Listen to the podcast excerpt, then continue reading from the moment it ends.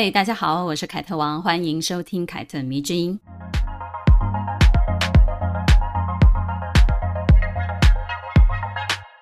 之前呢，很多读者呢都会私讯问我这个问题哦，就是以前在学校无话不谈、感情特别好的朋友，在进入社会七八年之后呢，大家却渐行渐远了；或者是十几年的好朋友，以前感情好到可以穿同一件衣服、睡同一张床，结果呢，现在却好像讲什么话都要注意照顾对方的心情哦，感觉一不小心就会让对方觉得，哎，自己是不是意有所指啊？这种。不再纯粹的友谊呢，真的让人好烦恼啊！但是呢，想割舍掉又割舍不掉，毕竟都还是多年交往的很好的朋友嘛。女生之间的感情真的是蛮微妙的哦。我之前在我的天才女友那一集呢，曾经分享过一些自己的经历，相信大家应该也还有一些印象。如果你忘记了，听完这一集可以回头找出来听听看。而今天呢，我想要借张爱玲的小说《同学少年都不见》来聊聊女同学们毕业之后呢，在各自的人生当中，那些曾经要好过的朋友，最后会走向哪里？女性之间的友谊呢，会一直长长久久的吗？或者说，如果友情想要长久，需要具备什么条件呢？前不久呢，有个读者就跟我诉苦了。他说呢，他去见了十几年的老朋友，见面的地点呢是在朋友的家。朋友嫁得不错，嗯，住在非常高级的花园大豪宅里面。两个人见面呢，就闲话家常啊，一起下午茶，也参观了他朋友这间嗯豪宅。然后呢，他的朋友就聊起他现在为了家庭、孩子正在做的一些事情，比如呢，计划给他们上什么学校啊，规划之后啊、要出国留学之类的事情。然后他就跟我讲，虽然明明知道这就是他的朋友婚后的贵妇的生活，但是亲眼所见之后呢，还是会觉得朋友在跟他炫耀，让他内心感到不是特别的舒服。后来呢，他们就久久才见一次面，久久才联络一次。但是呢，每次联络都是很努力的啊、在找话聊啊。然后久了之后呢，也不知道是谁先没有了兴致，然后就渐渐的就没有再联络了。其实嘛。呵呵女生的友情有些时候真的就是这么奇怪，尤其是现在社群平台上，基本上大家都是嗯发照片用来营造人设的工具，所以呢，往往你在发文或者是发照片的时候呢，多少就会带着一些嗯，我想要让别人认为我过得不错的这种氛围啊，而且呢，就算你没有刻意为之，别人看到了多少也会觉得你在秀什么吧啊。那么很自然的，过得不好的人就很容易嫉妒过得好的人了，嗯，就会有点玻璃心。我觉得这是人之常情，哪怕他内心一方面觉得啊，对方一定是缺什么啊，是有什么，对吧？也不一定是真的。但一方面又会觉得啊，他过得好好哦，我怎么过得这么差？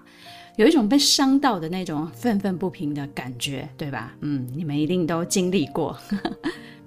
我来说说我自己好了。我现在脸书的功能，我自己私人的脸书啊，就是用来看朋友的近况的。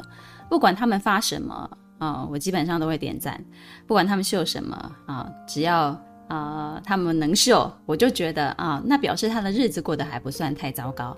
那至于真实性如何呢？本人是否真的就像照片或者是文字所描述的那样呢？我就一概不多做联想了。我自己私人的脸书已经两年多没有更新了，最新最近的一则更新还是两年前我最好的朋友病逝的时候，我所发的一篇悼念文，而距离这一篇悼念文的前一篇文章也相隔了大概有一两年之久，我都不知道我发过什么。虽然我自己不怎么发文，但是呢，我每天还是会上去刷一下，然后看看我的朋友的近况啊，上面有很多的亲戚朋友嘛，点个赞，留个言。我觉得这种距离的美感对我来讲就已经是很好的了。张爱玲那个年代没有脸书，她自己搬去美国之后呢，也一直深居简出，只固定在啊、呃、几个朋友之间往来，尤其是跟宋琦夫妇写信联络是最频繁的啊、哦，朋友可以说是少得可怜。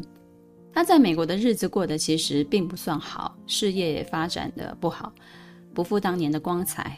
我们可以从很多的小说或者是散文的作品看到他成长的历程，唯独这么一大段中年之后在美国的生活却很少很少被提及。除了因为这一段时间张爱玲过得并不算如意之外呢，更多是因为她不想要描述当下她感到不快乐的这种现况。我觉得。这也是人之常情，但是呢，在《同学少年都不见》这一篇小说当中呢，却非常罕见地说到了一些他在美国的生活。虽然不是用他的第一人称，就是假借小说里面的人物，但是也让我们看到了他在美国的一些生活。大部分看过这篇小说的人呢，都会认为故事里面的主角赵觉有一点点张爱玲的影子。很多文学评论家其实都这么认为了。小说多少带着某种程度的自传性的色彩，这一句话呢，在张爱玲的作品中呢是可以成立的，因此呢，也难怪很多的读者会这样子联想了。同学少年都不见，大概是完成于一九七八年左右，本是应该跟色戒这些作品呢一起发表的，却因为张爱玲觉得它本身毛病很多，所以就搁置了。等到张爱玲过世之后呢，才有跟其他小说一起收入面世，被读者看到。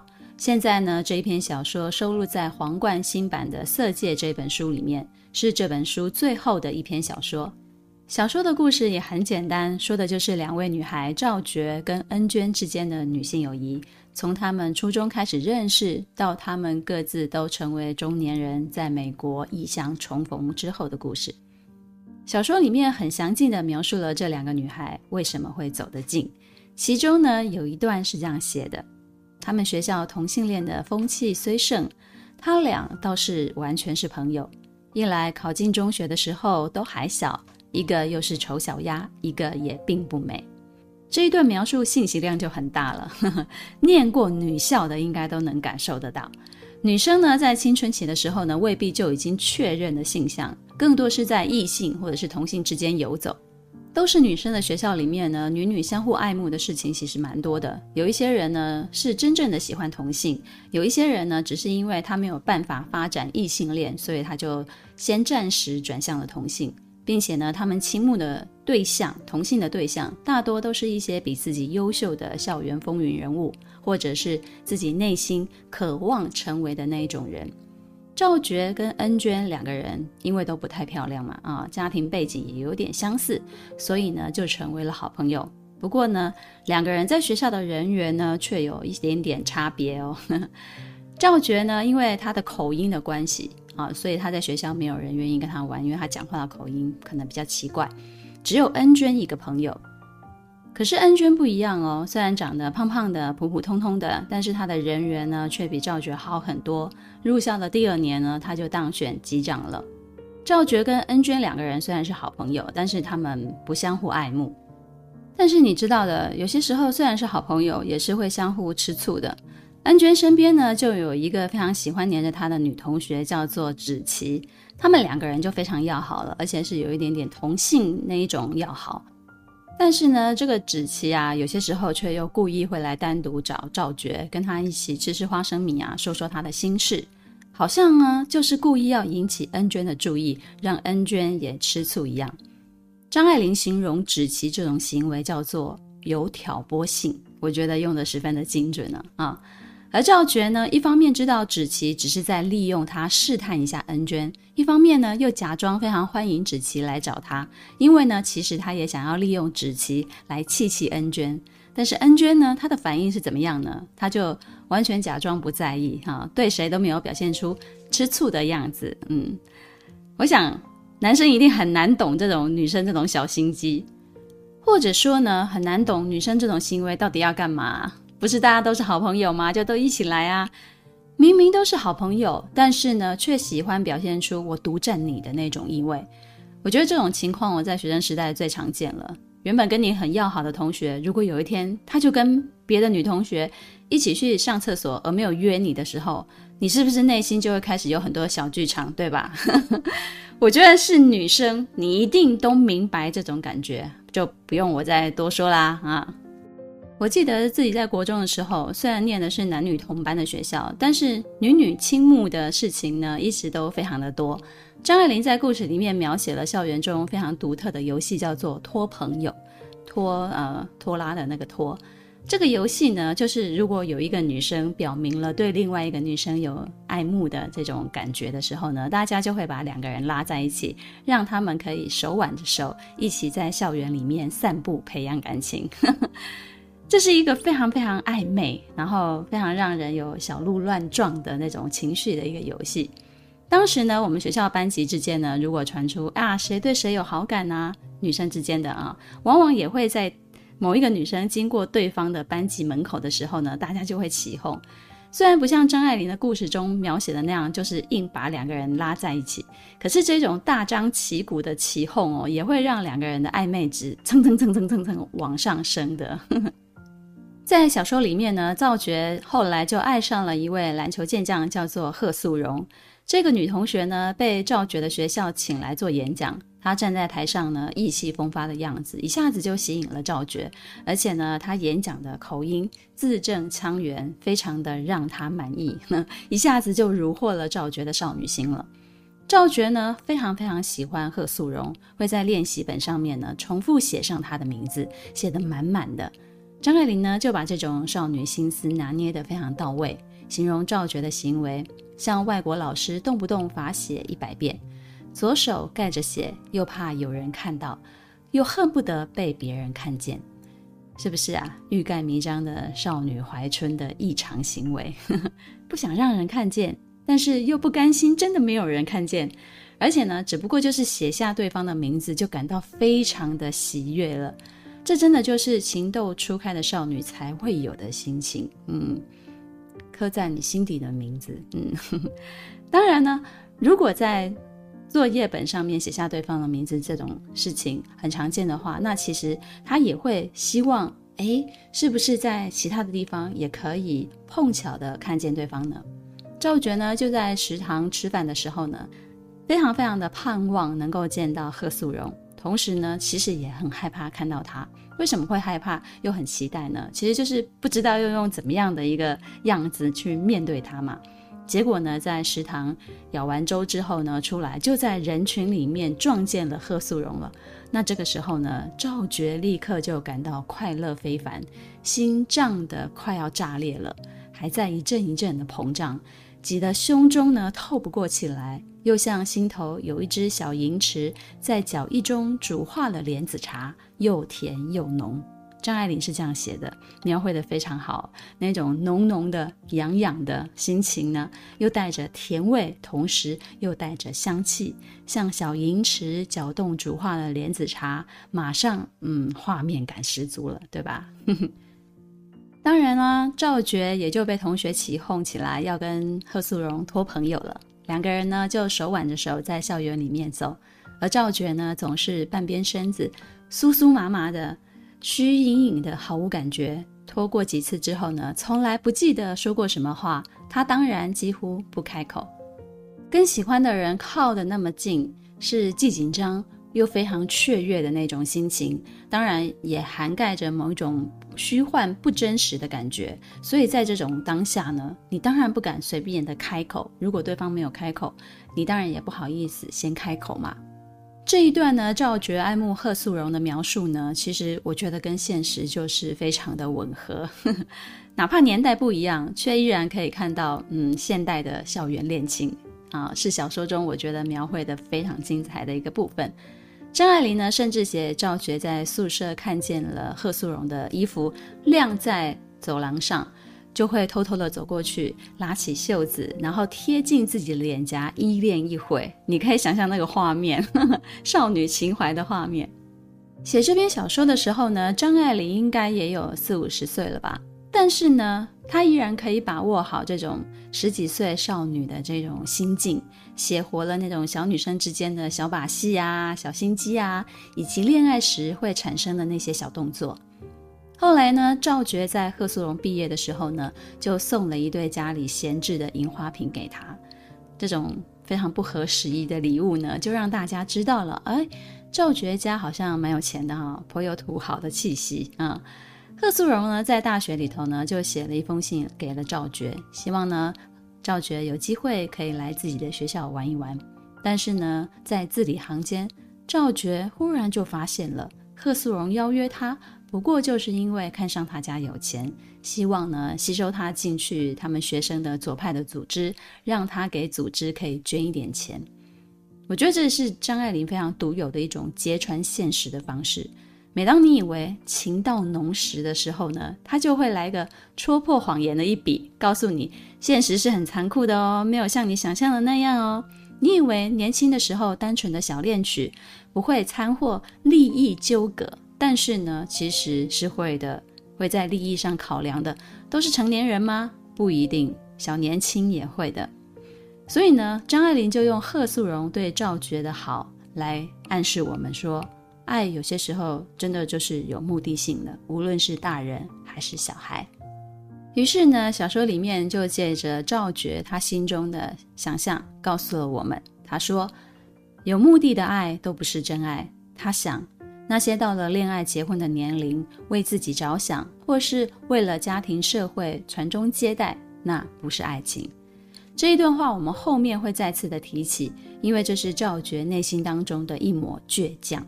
你要记得，校园里面非常青涩的女女恋呢，只是这个故事里面的一个小插曲而已。小说的重点呢，是在于赵觉跟恩娟两个人后来的两次重逢。透过这两次的重逢呢，让我们看见了他们长大之后呢，再也无法像读书时那么的亲密无间了。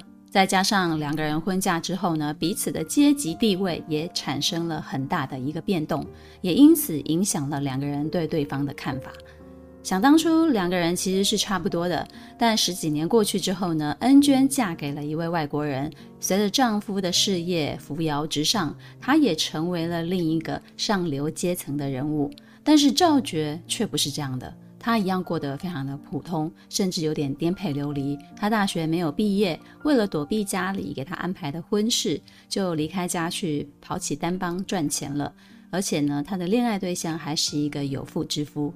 来到美国之后呢，赵觉在生活中体会到了自己跟恩娟的落差。同样都是为了男人而来到美国，但是恩娟呢，却过的是上流社会的生活。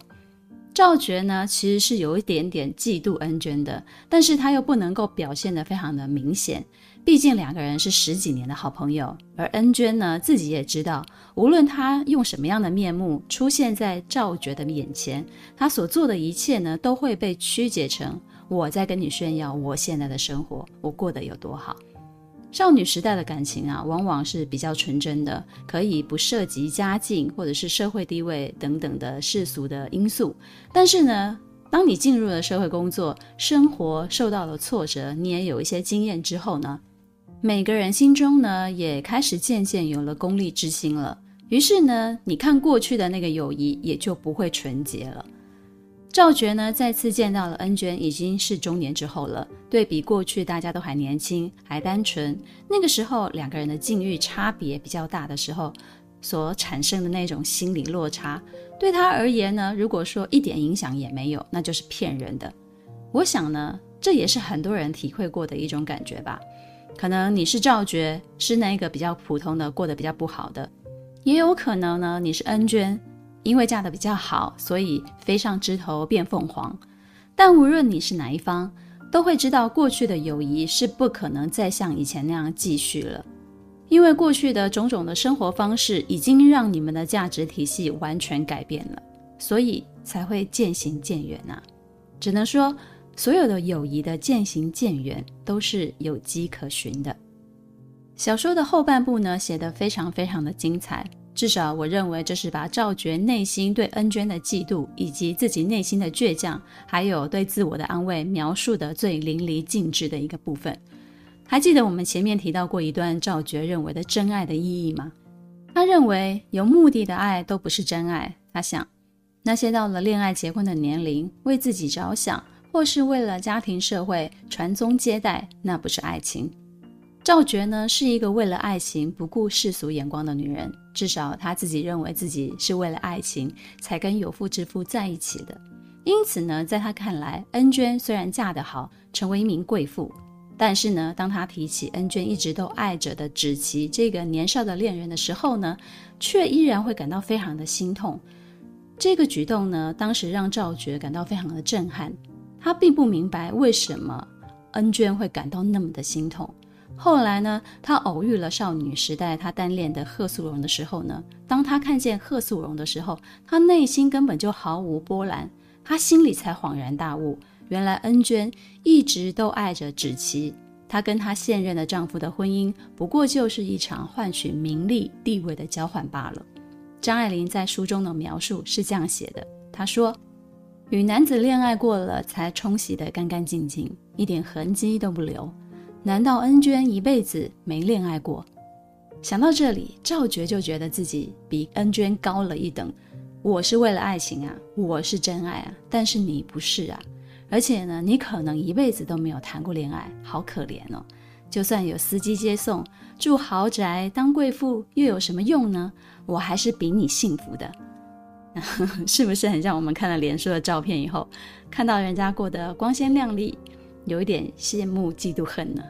但是呢，又会找借口安慰自己，啊。越是缺什么，就越爱秀什么吧？搞不好她背地里被老公揍也不一定呢啊！就一定要往非常坏的那个方面想。只能说啊，张爱玲实在是太了解女人了，有没有？我们女人就是很爱比较，并且呢，喜欢从比较当中呢得到安慰。当然呢，赵觉的自我安慰不仅仅于此。第二件事呢，恩娟离开了之后呢，赵觉就想到自己听到甘乃迪遇刺身亡的那一天的心情，他觉得。甘乃迪死了，我还活着，只不过就是在洗碗，因为他那时候在洗碗嘛。这种感觉呢，让他发现了，再有权有势有地位的人，死了就是什么也不是啦，那还不如一个活着的人呢。即便我正在洗碗，即便我是一个普通人，赵觉呢，一直都是透过这种诸如此类的比较，才能让自己好过的。不然他就会想起自己在国外颠沛流离的生活，而且他的爱人还是一个有妇之夫，无法给他什么实质性的保障。原本呢，赵觉是可以一直这样子自我安慰下去的，但是张爱玲最后还是非常残忍的扯下了他的遮羞布。故事的最后呢，张爱玲就写了：后来有一次，他在《时代周刊》上看见恩娟在总统的游艇“赤山号”的照片，刚上船，微喝着腰。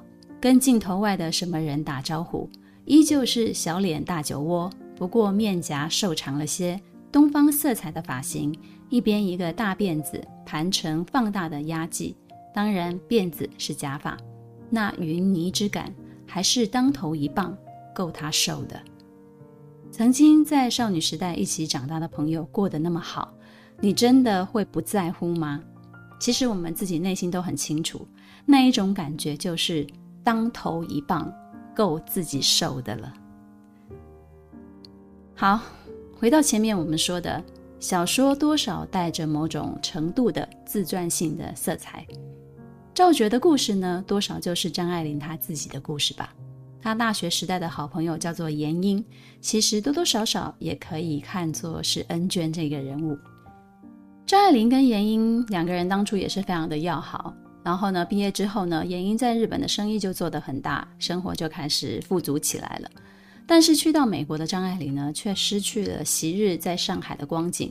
两个人后来呢，因为也是落差比较大，就渐渐的再也没有联系了。我曾经看过一些评论，说张爱玲冷眼看待人生的态度呢，是将自己抽离出去的。这种抽离呢，在《同学少年都不见》这一篇小说当中呢，我觉得很成立。就是如果你把赵觉看作是张爱玲她自己，那么她写的时候呢，就是要抽离自己身为张爱玲的身份。如此一来呢，赵觉才能活生生的立在我们眼前。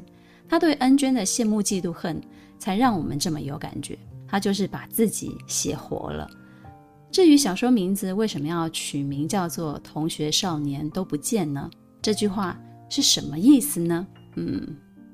张爱玲的这篇小说的题目呢，是取自于杜甫的《秋兴八首》第三首诗里面的一句：“同学少年多不见，五陵一马自轻肥。”而杜甫的“五陵一马自轻肥”则出自于范云的《赠张徐州宿中的青马惜青肥》。范云呢是南朝的时候梁的文学家，他这首诗呢是朋友来拜访他之后，他有感而发写下的。那时候好朋友就是穿着名牌啊，开着双逼来见他，原本老友相见的喜悦呢，就很快的被这种境遇上的落差给取代了。因为他看到他的好朋友过得那么好，而自己却过得那么差，内心当中就有一点点落寞。那杜甫的诗呢，同样也是表达出这种情感的。前面两句是“匡衡抗书功名簿，刘向传经心事为。同学少年多不见，武陵衣马自轻肥。”杜甫嘛，我们大家都很熟，诗圣嘛，对吧？但他一辈子呢，也是过得非常不好的，有志难伸啊，颠沛流离的。想学匡衡那样上书直谏，结果功名不就；想像刘向那样授徒传经，也事与愿违。看着昔日的同学们都脱离了贫贱，正在长安城轻裘肥马，享受富贵的生活呢。对比自己，哇，我好惨呐、啊，都没有肉吃啊、太惨了。张爱玲呢，把“同学少年多不见”的“多”字改成了“都”，其实这也是有一点点意思的。他的意思就是说呢，我虽然承认我自己也像杜甫那样没有过上好日子，但是我们这些人。又真的谁过得比谁好呢？如果真的要比较，无论是谁，你从不同的角度来看，其实都有好跟不好嘛。所以呢，只能说我们都不见，都很好，都不贫贱。所以，如果下次你被好朋友或老同学当头一棒，受不了的时候呢，你就想想这一篇小说的名称吧，《同学少年都不见》，也许你就会释怀很多了。这样讲是不是有点勉强？不过呢，至于女生嘛，就是喜欢比来比去啊。小时候比，老了也比，没有比，我们就少了很多乐趣了嘛。你说是不是呢？比一比更健康哦。人家张爱玲、杜甫也都有比呀，对不对？你就想，连张爱玲这种天才，连杜甫这种诗圣，他们都要比了。我一个普通人，我能不比吗？对吧？这样子，我们心情就会好过很多很多了。嗯。希望你今天喜欢我对这篇小说的解析。那凯特迷之音，咱们下次见了。